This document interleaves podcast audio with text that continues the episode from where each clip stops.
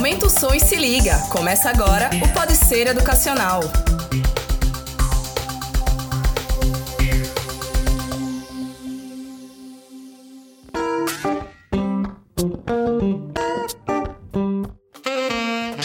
Pessoal, está começando mais um Pode Ser Educacional, o seu podcast com muita informação sobre os mais diversos assuntos. Eu sou Paulo Feijó e estou aqui com a minha companheira de profissão e colega de trabalho, Silvia Fragoso. Tudo bem, Silvia? Fala galera, tudo bom? Hoje a gente vai debater um, um assunto que é muito. Tem muita gente que tem muita dúvida. Todo início de ano tem alguém que tem dúvidas sobre como fazer o imposto de renda. Para isso, a gente trouxe aqui o contador e professor também, Romero Araújo. Tudo bem, Romero? Tá tudo bem, graças a Deus. Eu agradeço o convite de vocês, de Silvia, de Paulo, para a gente poder esclarecer algumas dúvidas sobre o imposto de renda da pessoa física 2020. Mas antes da gente começar o bate-papo, é, vamos só lembrar para quem tá escutando que o Pode Ser Educacional tá lá no Deezer, no Spotify, no Google Podcasts e no Apple Podcasts. E também não esqueçam de seguir a gente no Instagram, arroba Grupo Ser Educacional. Lá vocês vão encontrar todos os assuntos que a gente já conversou. Inclusive, foi lá no arroba Grupo Ser Educacional que muita gente viu que o podcast dessa semana vai ser sobre imposto de renda. E aí, muita gente já começa. O que é que eu tenho que fazer? Tomar o cuidado com malha fina? Quem tem que declarar? Quem não tem que declarar? E vamos começar com isso. Professor, quem é que tem que declarar imposto de renda? O regulamento do imposto de renda ele diz que o contribuinte que receber, que recebeu em 2019 a partir de R$ 28.559,70, ele aumentou um pouquinho, corrigiu um pouquinho esse, essa tabela aí, mas continua dentro do mesmo patamar, porque a tabela do imposto de renda em si, ela, ele não corrigiu. Imposto de renda tem gente que já entra em pânico. É porque o pessoal não conhece a sistemática, é, é o imposto que vai ter que recolher e é o momento onde o contribuinte vai prestar conta à Receita Federal, né? Passa o ano todo você com seu, sua correria, a vida que, que segue, você tem lá que gerenciar suas finanças, seus recursos e não tem aquele cuidado de controlar a documentação que você vai declarar no ano subsequente. Agora vamos lá, eu comecei agora, quero fazer o meu primeiro imposto de renda. Como é que eu devo fazer? Quais são os primeiros passos que eu devo seguir para Eu fazer o imposto de consigo fazer, né? A primeira pergunta é É, assim: eu vou conseguir ou eu vou precisar de uma ajuda? Eu tenho que pagar alguém para fazer para mim. Consegue, consegue sim. É, a- a- o preenchimento da declaração de imposto de renda ela, é- é muito fácil. O problema é a gente entender o que a lei permite e o que não permite, né? O limite, o formato, se ela é completa, se ela é simplificada. Então, todas essas situações é preciso analisar e por isso que o interessante é procurar um profissional da área para fazer a declaração de imposto de renda, para evitar até a malha, né? Que a malha é você declara e aí a coisa lá não dá muito certo, é, volta para você e você tem que corrigir as informações que você declarou. Por onde é feita? Tem- Entrei no site, da Receita, site, é baixei eu o programa, abri. O que é E que eu preciso pronto. começar a colocar lá? Quais Aí- são os documentos que eu preciso Pronto, ter? precisa colocar o- a, a parte inicial é o cadastro, né? Que tem o nome completo, CPF, colocar se a declaração é, é original ou se é, é substituta, se é uma retificadora. Coloca também o título de eleitor, é, data de nascimento, se é casado ou não. Tem lá as perguntas, né? Se mudou de endereço, se não mudou. Lá no finzinho, lá embaixo, ele tem, ele pede o código de atividade principal e um código secundário, né? Se é se você trabalha em empresa privada ou pública ou demais instituições que você pode trabalhar e lá tem um código específico. Por isso que o profissional ele já é preparado para isso. Vamos perguntar uma coisa sobre o casado ou não casado. Uhum. Tem lá um campozinho que você coloca se você é casado ou não. É obrigatório você fazer uma declaração conjunta, você pode fazer uma declaração separada. É, se eu só eu não sou casada legalmente, eu preciso dizer lá que, que eu moro com alguém, enfim, que eu divido as minhas contas com alguém? Aham, Se você tem um relacionamento estável com a pessoa, você o coerente é declarar, né? Se for o caso, se for, se for assim, é um- uma situação favorável para você, porque às vezes você declara o dependente, no caso a esposa ou o marido, mas dependendo da renda, da soma da renda dos dois, você pode pagar até mais imposto. Dá pra ver, tipo, enquanto você vai preenchendo, se é melhor você fazer separado, se você fazer conjunto? Dá para ver sim. O sistema, o, pro- o programa da Receita Federal, do Declaração de Imposto de Renda, ela vai mostrando do lado esquerdo, inferi- a parte inferior, vai mostrando lá a melhor forma de, de- do imposto de renda. A regra geral, a gente orienta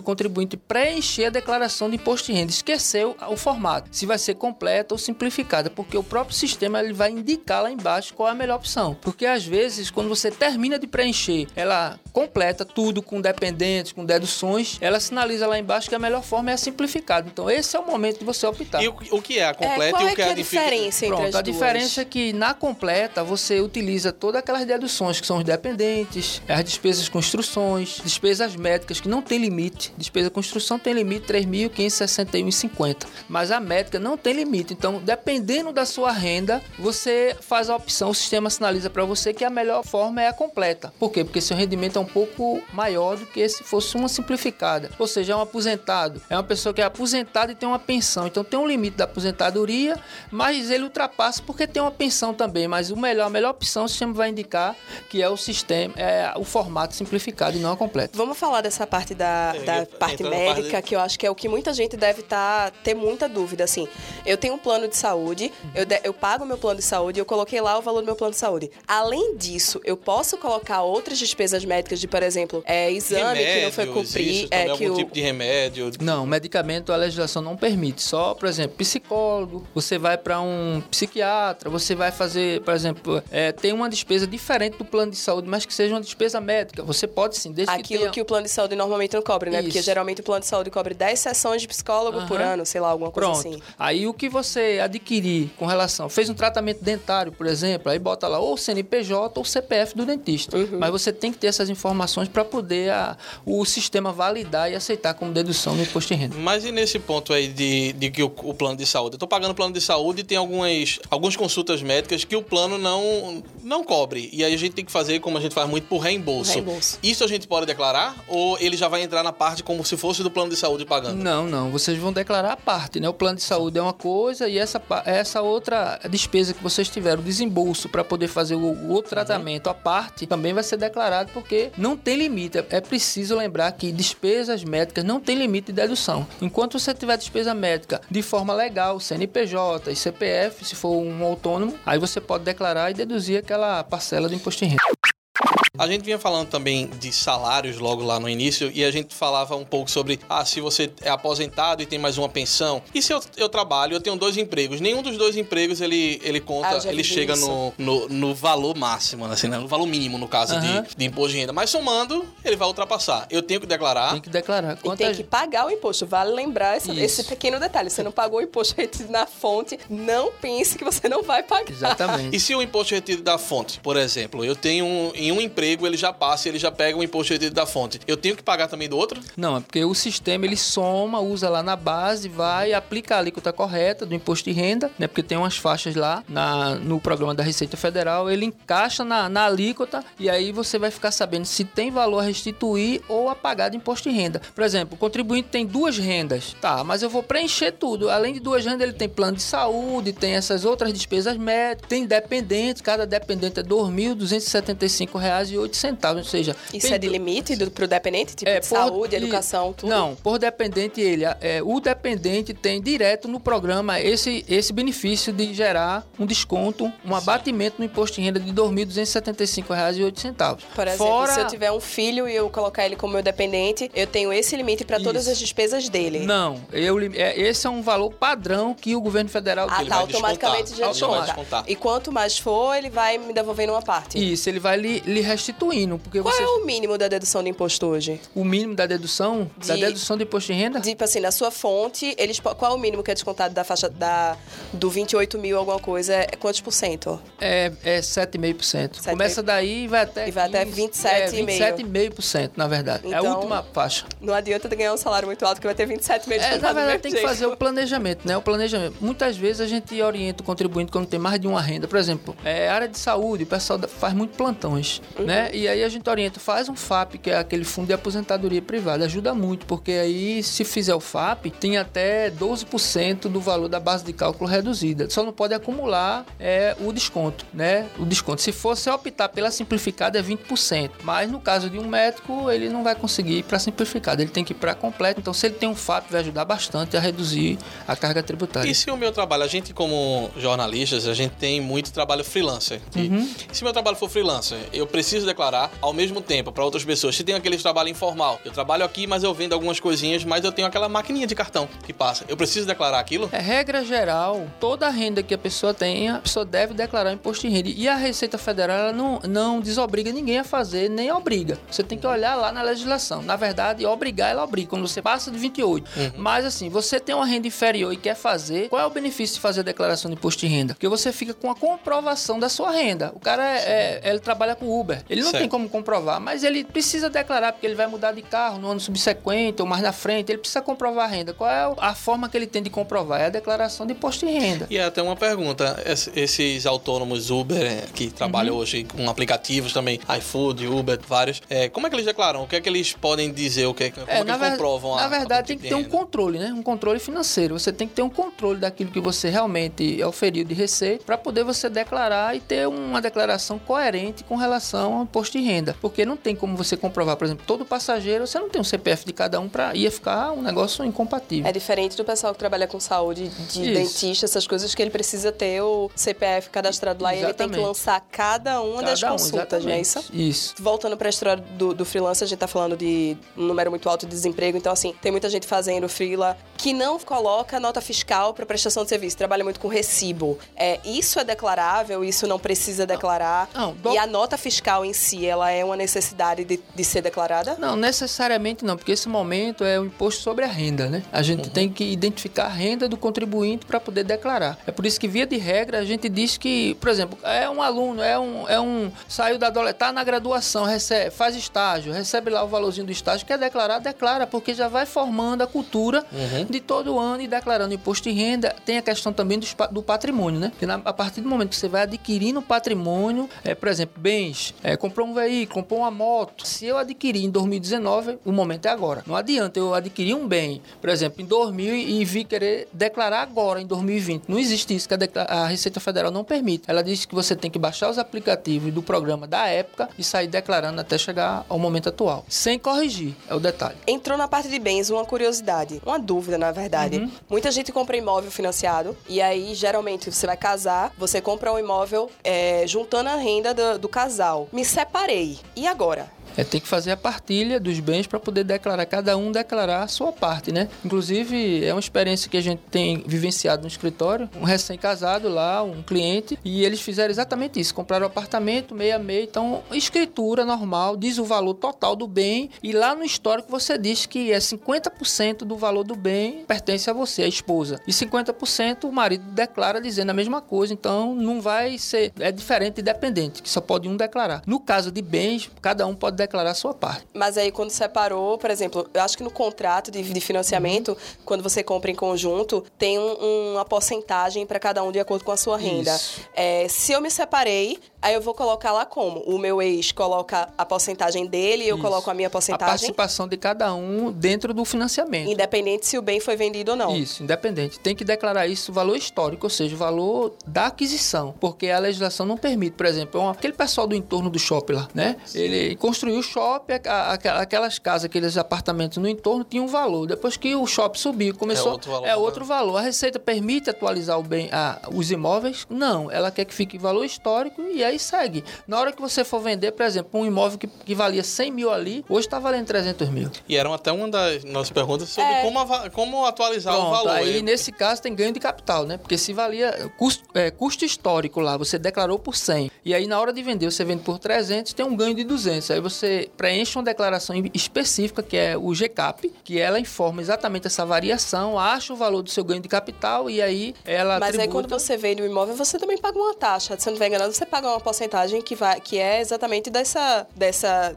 desse ganho, não? É, é o imposto de renda, né? Ne- Nesse, Acho que é 15%, né? Isso É, do valor da venda. 27,5%. Na hora que você vende, que aí você joga no GCAP, e aí essa diferença, que é o ganho do capital, é tributado exatamente nessa alíquota. É a alíquota máxima. E aí o valor é altíssimo, porque o valor está histórico. Quando você vende por 200, aí fica... Vamos colocar isso na prática. Vamos dizer que eu tenho um imóvel de 100 mil e vendi ele por 200. Então, esses outros 100 mil de diferença, ser 20 tributado. 27,5% eu vou ter que pagar o vai ter governo. que pagar o governo. Que legal. E aquela regra, eu acho que eu tô indo já para um outro assunto, Uhum. de que se você comprar um, vender um imóvel e comprou outro com seis meses, você não é, paga o 180 imposto. dias, você, se você fizer essa operação em 180 dias, você fica isento do, do GCAP. Então, Ou seja, a ele dica- entende... Se você É, pegar o dinheiro, A dica é o compre logo seguinte, outro. vendeu, compra É, a, outro. a- a dica é essa, exatamente. É comprar, você tem 180 dias para poder a Receita entender isso. Comprou, tá, investiu em outro, investiu. Então não vamos cobrar não, até 180 dias. Passou disso aí já. Mas se eu vendi por 200 e comprei um por 100, por exemplo, é, essa diferença essa diferença de 100, eu vou continuar tendo que pagar? Não, veja, se comprou por. Eu vendi por 200. Meu apartamento era 100 naquela mesma. Uhum. Ele valorizou, eu vendi por 200. Mas eu comprei outro por 100. Não, aí não, a regra não, Não não vai- vai, Não não atingir, não. Não Eu cabe, posso então compra um apartamento bem pequeno só para não pagar o imposto.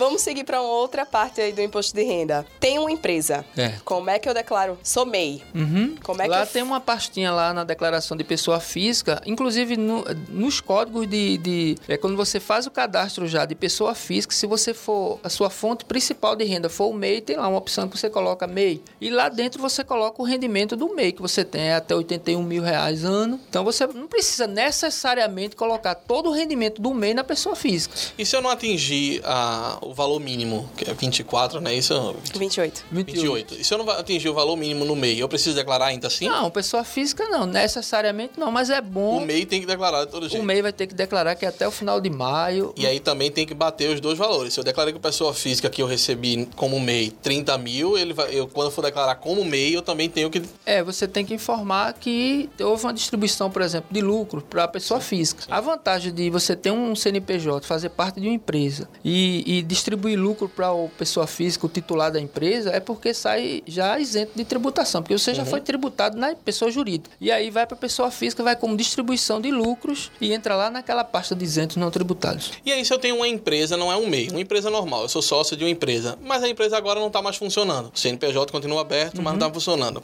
Eu continuo sendo obrigado a declarar por, por a empresa. Não, esse, esse o, o motivo de você, o fato de você ser, fazer, fazer parte de um CNPJ não obriga você a declarar imposto de renda, Só não. se tiver movimentação Só tiver financeira. movimentação financeira, porque a- o, o fisco ele cruza a variação patrimonial da pessoa física com a jurídica, para ver se há alguma coisa incompatível, né? Uhum. Vamos falar um pouco agora sobre dependentes. Quem pode ser dependente de alguém no imposto de renda? É, o é, quando a gente abre o programa, tem um leque de possibilidades, né? Esposa, o cônjuge, o filho, o neto, o enteado, o menor desassistido, desde que você tenha é, a guarda judicial dessa pessoa. Normal, agora mesmo eu estava atendendo aqui no, no WhatsApp uma aluna com uma dúvida dessa. Professor, é porque ela é casado e, e é o enteado. O, o, o, o padrasto pode declarar ele como dependente? Pô, eles têm uma relação estável. Pode sim, ele paga o plano de saúde da criança. Ele deve declarar sim, porque eles estão convivendo dentro do mesmo ambiente. E ele é, iniciou um relacionamento já há um bom tempo com a mãe da criança, ou seja, é uma relação estável, é dependente dele, com certeza. Meus pais são idosos. É, posso colocar eles como meu dependente? Pode sim. Chega um momento na vida que aposenta, o valor é tão pequenininho que não dá nem para pagar o plano de saúde. Aí é onde reverte, né? Os filhos vêm para poder dar aquela força, aí pega o plano de saúde, eu pago. Pega é, uma despesa, né? Uma outra despesa para ajudar. Então, na hora de, de, de botar como dependente, pode sim colocar, porque tá tudo no mesmo ambiente, você tá morando na mesma casa e tá pagando plano de saúde, nada impede de declarar. A gente entrando de novo naquela parte do, do casal divorciado. Tem um filho, quem fica como dependente? É, a gente, a gente normalmente orienta o seguinte, é, se separou, aí a criança tem que ficar com o pai ou a mãe. Ele tem afinidade com a mãe, ficou com a mãe, tá? Então, a regra diz que o pai vai pagar a pensão alimentícia. Então, se fica com a mãe, ela pode declarar é, é, o filho, porque ela está realmente com a guarda da criança, e o pai coloca lá em, em- na declaração dele como alimentando. Tem uma pasta lá específica, alimentando, e aí você bota toda a pensão alimentícia que você pagou ao longo do ano para poder declarar. Tem limite para dependentes? De quantos dependentes eu não, posso colocar? não tem. Cada dependente, R$ 2.275,08. Se você tiver 3, 4, vai somando. Vamos falar um pouco sobre educação. Dentro de, da área de educação, o que é que eu posso colocar no imposto de renda? Escola particular, ok. Uhum. Cursos. Idiomas, não. Fora idiomas. Aí Nem fundamental. todos os outros? Todos os outros podem. Graduação, ensino fundamental, ensino médio, você pode. Fundamental 1, 2. Escolinha de futebol, natação, essas coisas não. Não, só essa parte que é o ensino básico, fundamental 1 e 2 e a graduação pode sim. Só não pode é de idioma. Tá fazendo um cursinho de inglês, posso colocar? Não pode, que a lei não permite. Pós-graduação também entra no caso. Entra. Quais são os gastos que, que realmente abatem no imposto de que a renda? lei assim? permite, né? É, atualmente a Receita Federal permite na declaração completa você deduzir despesas médicas sem limite. Despesa com construção tem um limite lá de 3, 561 e 50. 3 mil reais. Qualquer tipo de construção, reformei meu apartamento. Não, eu posso construção não. É com instrução. Ah, Com instrução. Instrução. Com instrução. Ah, Instrução. Acho que a dicção não está muito boa, mas vamos que vamos. É, e, e a despesa médica sem limite. Você Não, mas é até uma curiosidade. É, e eu tenho uma construção, casa. reforma. Eu construí uma casa, eu reformei minha casa. Não, aí nesse caso, nesse caso entra em- na parte de bens e direitos. Bens, eu tenho um bem lá, eu vou fazer uma reforma, pronto. Aí tem lá um item específico sobre essa, essa reforma que você fez, essa melhoria para poder incorporar o bem. Vale a pena eu colocar uma reforma de um imóvel, já que a gente falou um pouquinho antes que a Receita não permite que a gente vá atualizando o valor do imóvel? É, mas nesse caso é uma reforma, não é uma atualização de, bem, de, de valor, entendeu? É uma reforma, é um gasto efetivo que você, você realizou no bem. No Você- fim das contas, ele acaba valorizando É, também o Não, imóvel. sim, valoriza, mas diferente. Por exemplo, uma coisa é você tá no entorno, o shopping subir, você era 100, passou para 300. Outra coisa é você pegar 50 mil, 30 mil e investir. Não, quero fazer uma puxada, vou fazer um primeiro andar, vou fazer uma, uma garagem para o carro. Mas cabe sim você entrar com isso para poder ir aos pouquinhos na É, no caso, quando é uma reforma, é você que está Isso. investindo para valorizar. melhoria, você vai Quando- pagar no na caso, é, no caso de que quando a localização valorizou, aí você não tem nada a ver. Exatamente. É, você apenas É ganhou. A, a ideia da Receita Federal é quando tu, quando tu mantém o bem, se a gente projetar isso, botar isso para frente, é, você tem um bem de 100 mil e, e o entorno houve uma valorização, passou para 300. Essa diferença de 200 é exatamente o que ele quer, que a- aconteça esse fato na hora da venda e aí ele vai tributar para poder E a mesma mais. coisa vai acontecer na reforma, né? Você reformou, valorizou seu bem, mas lá na venda tu capitalizou, tu vai ter que pagar o imposto. Não, aí diminui no caso, por exemplo, do- 200, era 100 mil teu imóvel. Tu fez uma reforma de 50. E aí tu botou lá no, lá no bens e direitos, tu botou reforma, tem lá um item específico, tu coloca. Então, passou de 100 para 150. Na hora de vender, tu vende por 300. Já diminui um pouco a tua base de cálculo que vai ser tributado, entendeu? É por aí.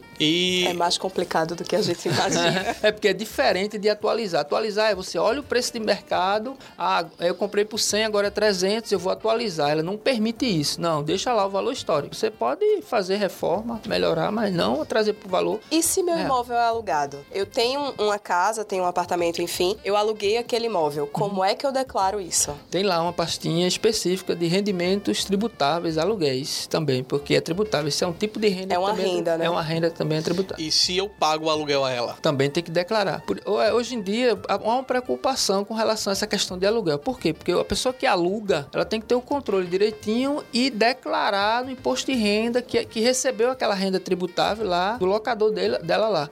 E a pessoa que, tá, que alugou, que pagou o aluguel, também tem que ter esse controle, porque tem que declarar lá como recebeu. Pra, a Receita cruza. CPF com CPF, CPF. Ou os dois declaram ou ninguém declara. É, normalmente o pessoal, tem gente que liga, né? Dizendo, ei, tu vai declarar, e começa aquela resenha. A regra é, a lei diz, declara sim. E O previdência. brasileiro, né? É, o brasileiro sempre quer.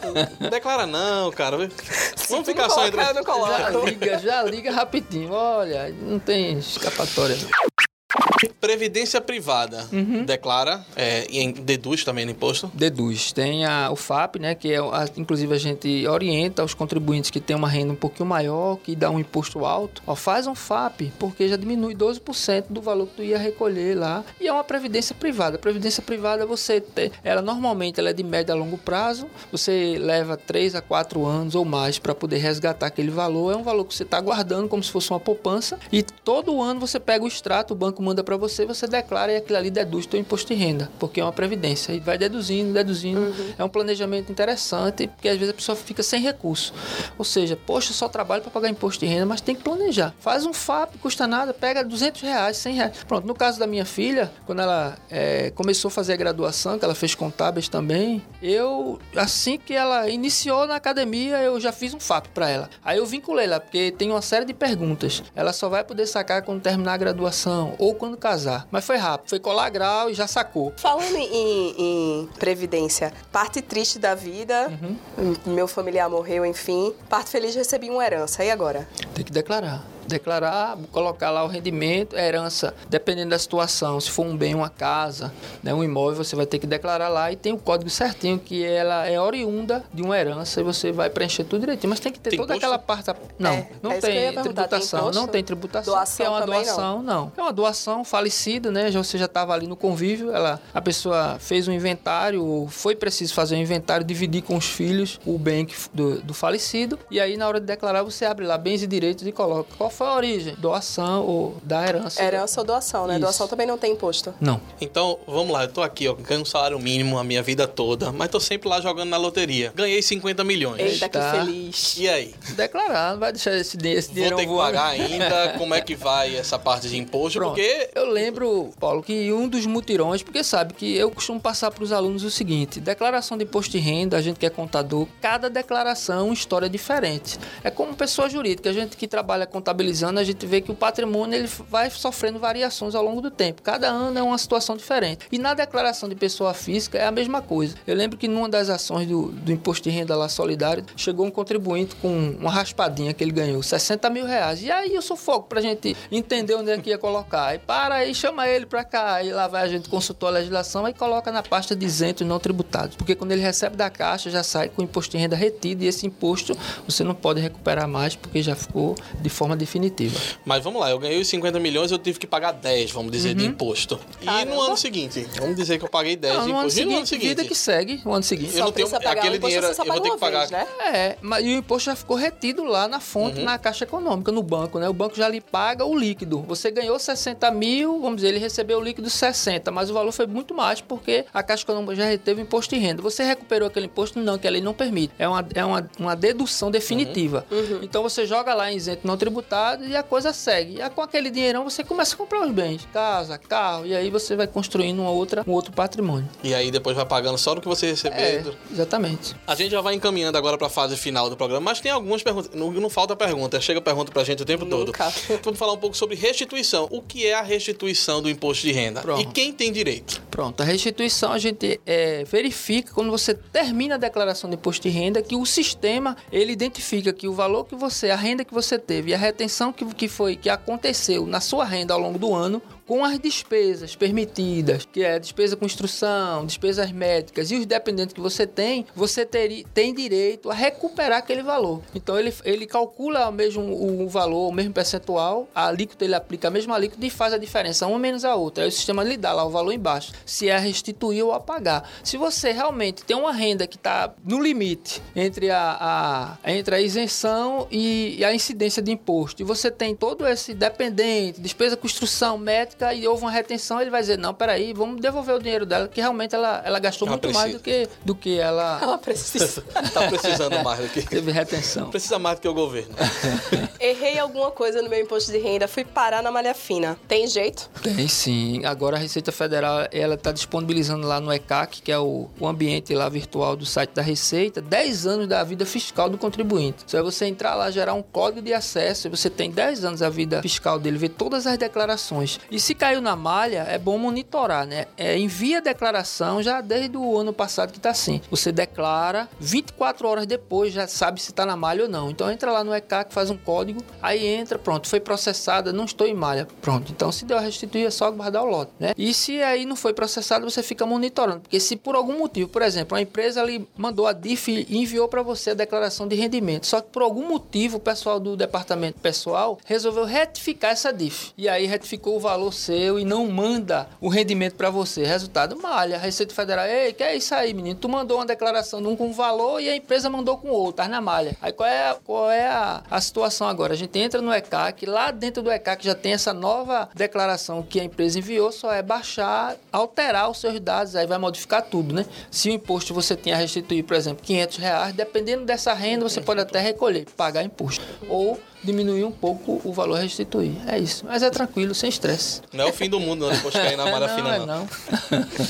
Mas aí também, é, no caso, quando caiu na malha fina, ele já diz qual o motivo. É lá, normalmente ele diz, por exemplo, às vezes tem, tem contribuinte que coloca muitas despesas médicas. Como não tem limite, aí pum, empurra lá. Sim, aí eles, às vezes, eles acham uma coisa muito, tá muito vultuoso, aí chama o contribuinte, ei, tá na malha, vem cá, eu quero ver. Mostra, tem esse Mostra caso os- também, tem. Obrigatoriamente, você tem que, por exemplo, caiu na malha fina, eu tenho que ir lá apresentar a Não, é, aplicação? é esse- essa malha é, é o que eu ia explicar agora. Essa malha que é no ECAC, você não precisa ir lá. Ela só informou que a empresa. São dados você- divergentes. Um dado Isso, dados divergentes. Mas quando eles acham que o valor está muito incompatível, aí ele convida você Quando para você aparece com 10 filhos. Isso, é, aí é complicado, não tem como não, né?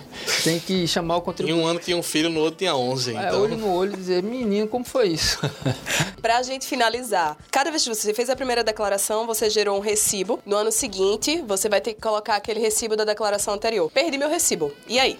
É, a Instrução Normativa 1924, que foi editada agora no dia 17 de fevereiro desse ano, ela diz que contribuintes obrigado a informar o recibo da declaração anterior com rendimento a partir de 200 mil. Tá? Então, abaixo de 200 mil, Pode ficar tranquilo. Pode ficar tranquilo, não precisa. É, título de eleitor, de eleitor também não está obrigatório. né? Eles estão pedindo lá também para a gente colocar o número do celular do contribuinte e o e-mail, porque a, o que a gente está vendo é que para frente eles vão sim entrar em, em, em contato com o contribuinte via e-mail, via. Hoje não, porque realmente a coisa senão vira bagunça, mas eles estão se prevenindo, estão se preparando para isso.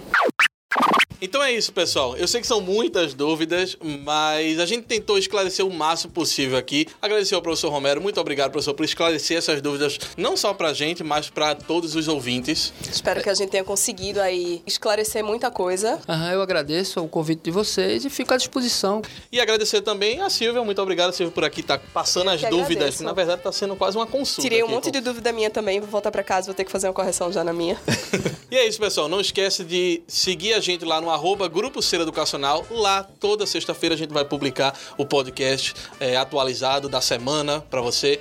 E lembrando que você pode acompanhar a gente e ouvir a gente, o nosso podcast, no Spotify, no Deezer, no Google Podcast, também no Apple Podcasts. Vamos falar também que a gente tá aqui pra falar de assuntos que o pessoal queira. Então, quem tiver assunto que queira que a gente aborde, manda aí a opinião pra gente. É, manda pelo inbox, manda como mensagem. E a gente vai ver como é que a gente acha um profissional pra sentar aqui esclarecer e conversar com a gente. Então é isso, pessoal. Até a próxima. Tchau, galera!